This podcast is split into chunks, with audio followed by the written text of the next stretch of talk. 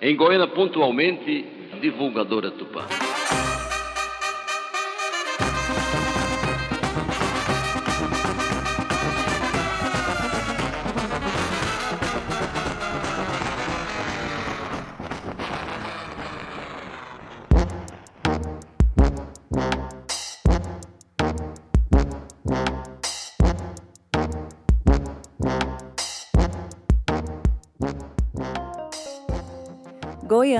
2022. Entender o som como transeunte e a música como tecedura de uma sociedade é um senso comum para quem vive nesta territorialidade.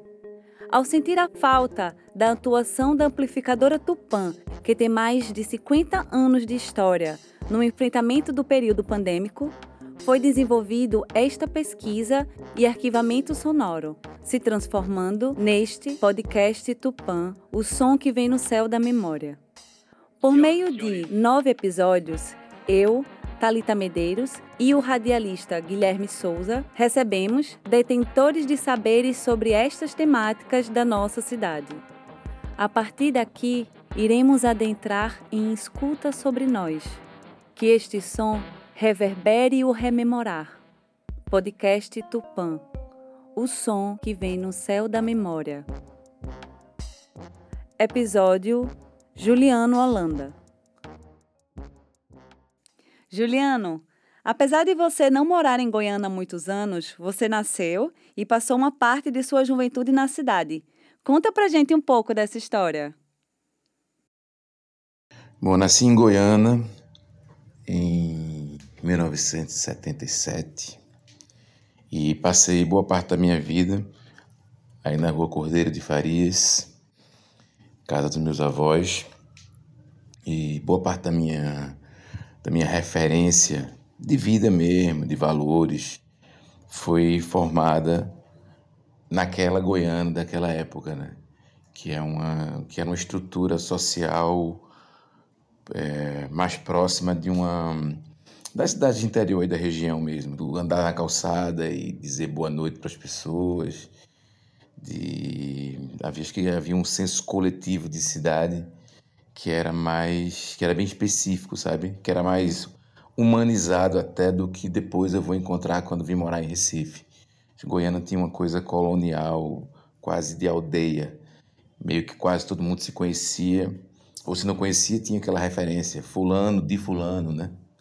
Doutor José de Maria, doutor... Então havia uma, um, referencial muito, muito próximo, muito humano mesmo. Então isso dava uma, um senso de acolhimento. lembro da gente andar muito, por exemplo, à noite na cidade. Dormia de porta com as portas abertas, não havia chave na porta, né? Na minha infância, isso não existia. Não tinha, não tinha chave. Então andava à noite pelos lugares e não, não, não existia lugares proibidos ou lugares perigosos. Então isso acho que contribuiu para minha formação como pessoa, me, me, me constituiu muito, sabe? O que eu sou hoje, acho que, acho que tem muito a ver com, a, com, a, com essa, essa minha primeira formação aí na cidade.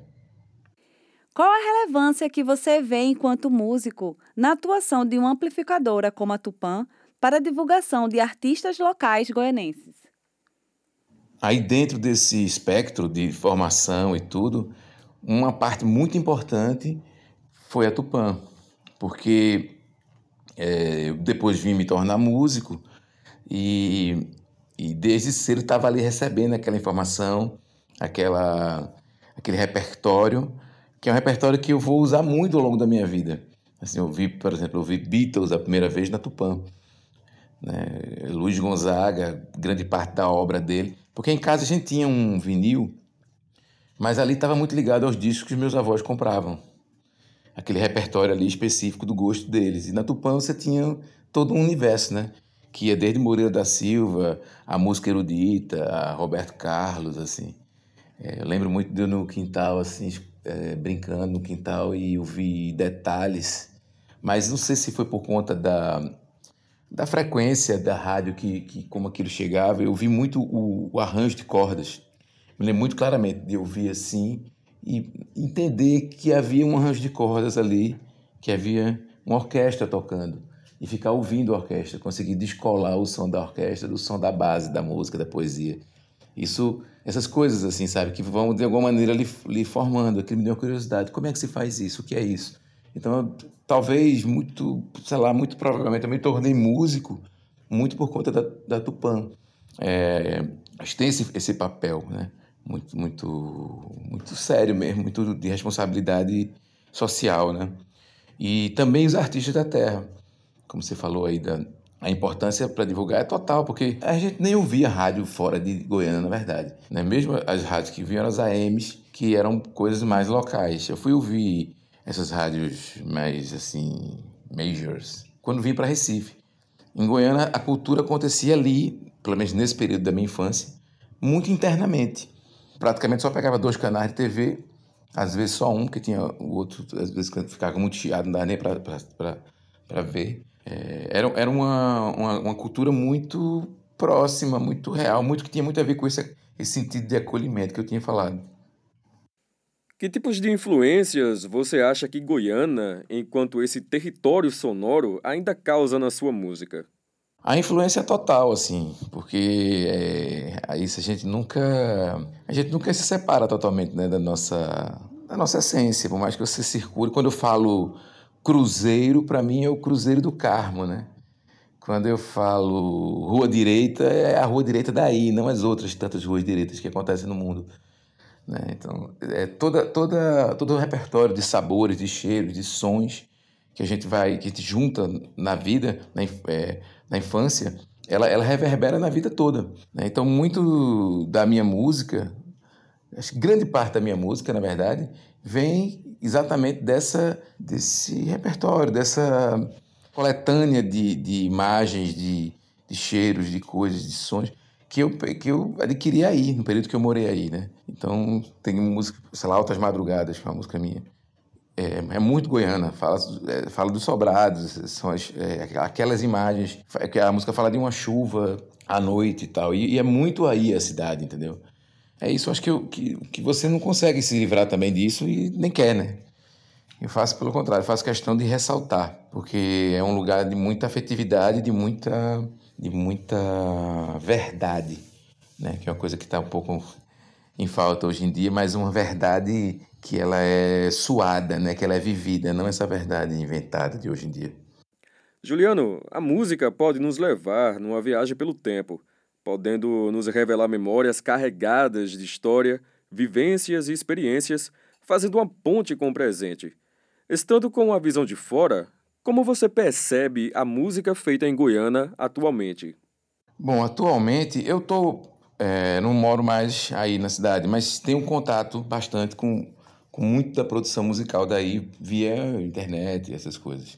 Eu acho que tem grandes artistas aí, gigantescos assim. Sei lá, um Lucas Torres, uma Mônica Maria, é, Luana Tavares, Belinha, tanta gente que está aí fazendo música, é, Valfrito Santiago, é, San Silva, tanta gente que está aí fazendo música com a qualidade de um nível, sabe, cara, muito, muito alto, muito alto. E, e ao mesmo tempo tendo esse, esse, o seu lugar como referência, que eu acho que aí é que está o grande trunfo, né? Os, os que percebem a importância de, de se enxergar, de olhar para o seu lugar, eu acho que esses costumam ter mais densidade no trabalho, né? Porque, porque o, o material criativo imagético aí da região é muito forte. Então, acho que é importante usar também esse material, se apropriar dele, né? E não só assim ó, como uma coisa de fora, mas realmente trazer ele dentro de si.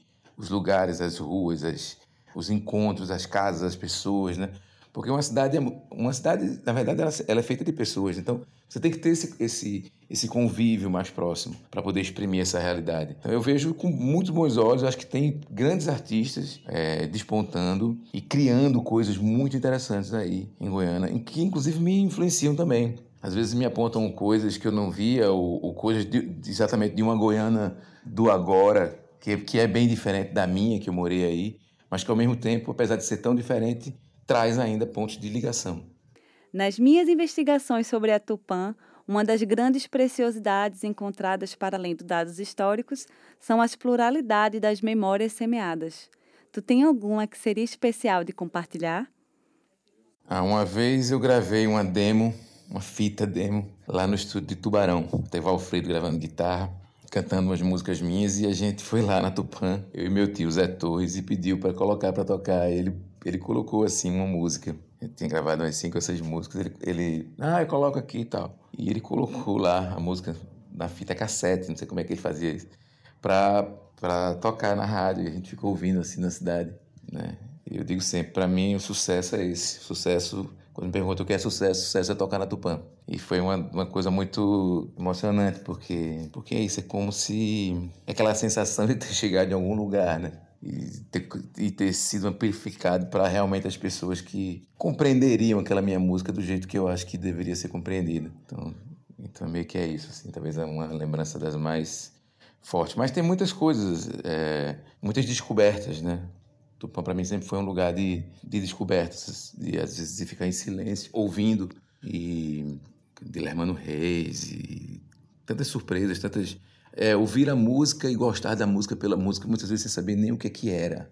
E aí depois vi a saber que aquilo era tinha relevância para além daquele lugar. Porque ali quando o Dilermano Reis tocava, na hora da saudade e tal, não sei o quê, é, podia ser um violonista que morasse a duas casas da minha entende? Não era Dilermano Reis tocando, Dilermano Reis do mundo todo. Era aquele violão daquele lugar, naquele momento. Acho que isso é, é essa noção me acompanha até hoje, né? que é que o valor da arte produzida, da arte que é feita, que é criada e que é vivida, muito mais do que o valor do artista enquanto celebridade ou enquanto assinatura social, entende? Mas assim, a música, a música que é feita. E a Tupã tinha isso, né? A gente ouvia a música, a gente não via Schubert, nem ouvia é, Beethoven, nem ouvia Caju e Castanha, nem ouvia... A gente ouvia a música primeiro. E depois é que a gente saber, ah, esse é fulano, esse é ciclano e tal. E, isso, e esse cara é conhecido, esse cara é importante? Pô, não sabia. Mas ele foi importante para mim, ali naquele momento. Juliano, para encerrar, a gente queria que você compartilhasse conosco e com o pessoal que está ouvindo o podcast uma música que traz memórias para você na época em que você morava na cidade e a Tupã ainda estava na ativa. Ah, tem uma gravação de Luiz Gonzaga de uma música de Ari Barroso chamada Maria, que é uma gravação com coro, com orquestra, assim, que sempre me emocionou muito. Até hoje ponho para escutar de vez em quando aqui, achei na internet e coloco para ouvir. Mas é muito linda essa gravação e, e, é bem rara, né? Engraçado que ele tenha descoberto e colocado aí para tocar para a cidade inteira. Era muito bonito que tinha aqueles coros.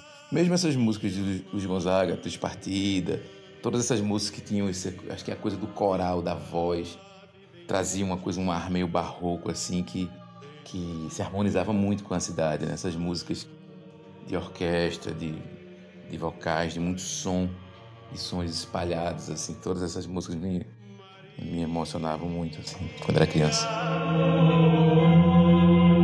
De olhos claros, cor do dia, como os de nosso Senhor.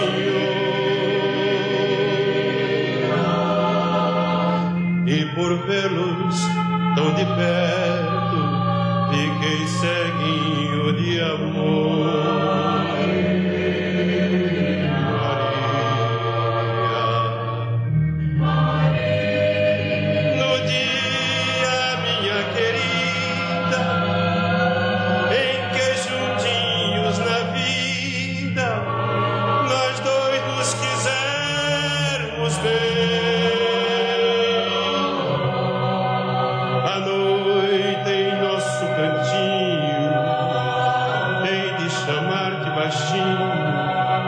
Maria.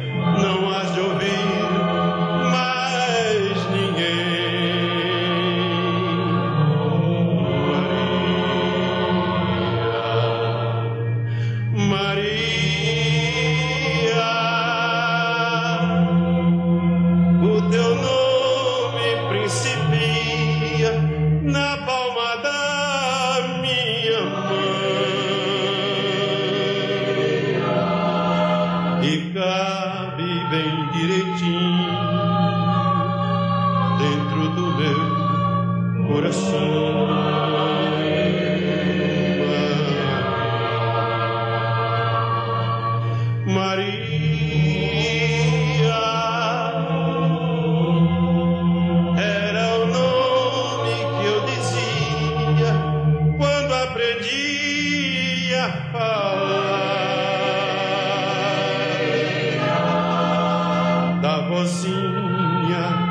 Coitadinha, que eu não canso de chorar.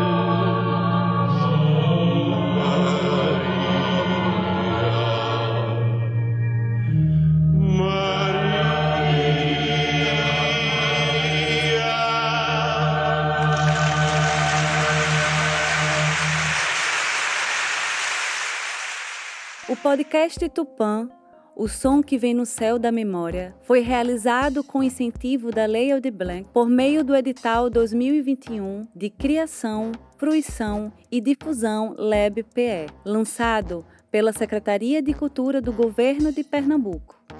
Equipe: Coordenação, Pesquisa e Locução Talita Medeiros. Locução: Guilherme Souza. Captação de som e edição: Matheus Pinto. Vinheta: Sam Silva. Registros fotográficos e audiovisuais: Manu Leite. Design: Inácio Eugênio. Agradecimentos: Amplificadora Tupã, Getúlio Bezerra e Wellison Richard. Realização: Rasteiras Produções. Que este som ecoe